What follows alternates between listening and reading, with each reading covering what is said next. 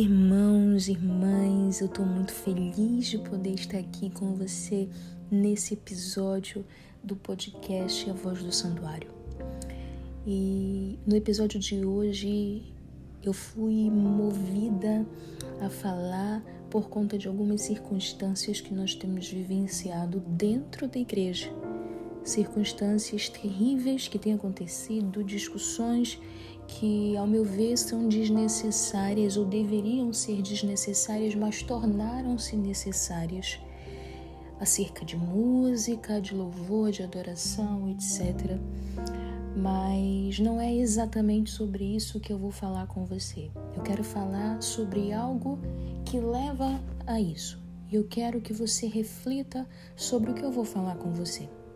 É claro que antes de nós começarmos o episódio de hoje, eu vou pedir para que você feche os seus olhos e ore comigo.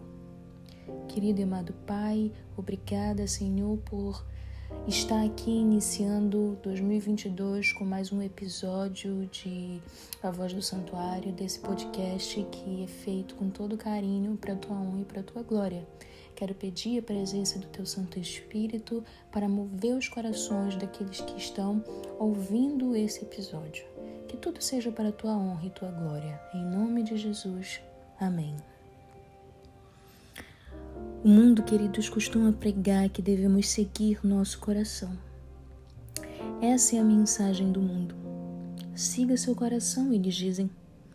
E essa é uma frase que soa com tanta profundidade que até consideramos como ideal para a vida seguir os nossos corações. Aliás, seguir o coração é uma tarefa simples e eu confesso para você que eu posso até soar um tanto quanto dura, mas devo dizer que não há nada de nobre em seguir o coração. O coração nos diz exatamente o que a nossa natureza corrompida anseia. Uma natureza que é corrompida pelo pecado. Como der crédito a isso? Nossas inclinações naturais são as mãos traidoras, queridos, que nos empurram um precipício abaixo. Olha o mundo ao seu redor.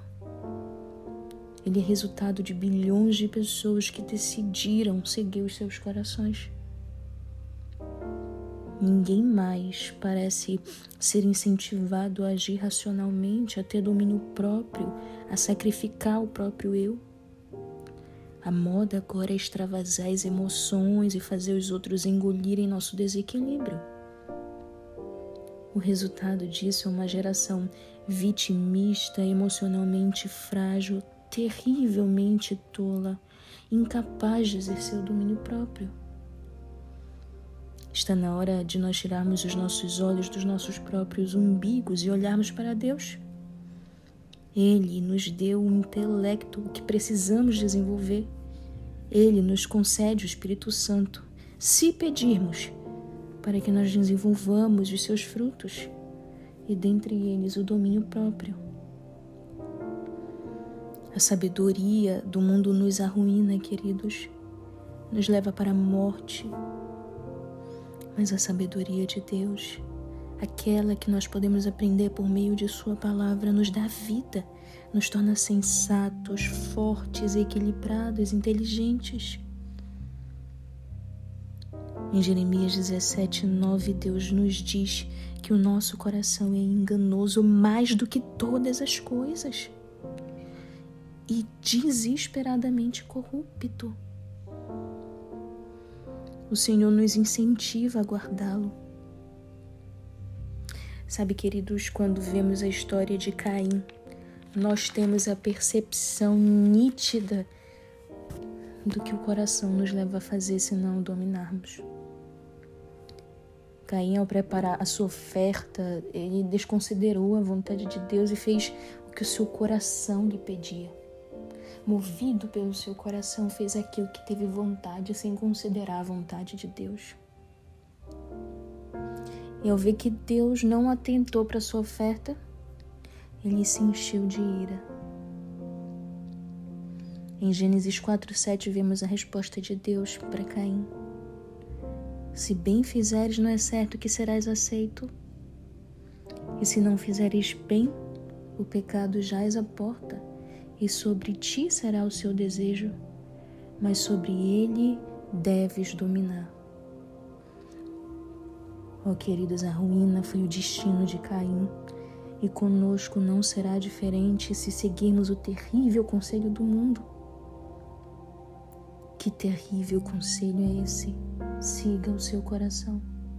Não, queridos. Podemos achar ou dizer que as nossas intenções são as melhores possíveis, mas lembrem-se do ditado: de boas intenções o inferno está cheio. Será que não é o momento de começarmos a confiar nos conselhos do Senhor? O pecado é o mais provável de nós encontrarmos se escolhermos seguir o coração. Mas se queremos a vida, que confiemos na sabedoria de vida, na sabedoria divina. Desenvolvamos os frutos do Espírito Santo. Façamos tudo conforme o assim diz o Senhor e façamos com alegria. Nossa igreja, queridos, tem colhido os terríveis frutos de irmãos que cedem aos anseios do coração temos nos distanciado do primeiro amor.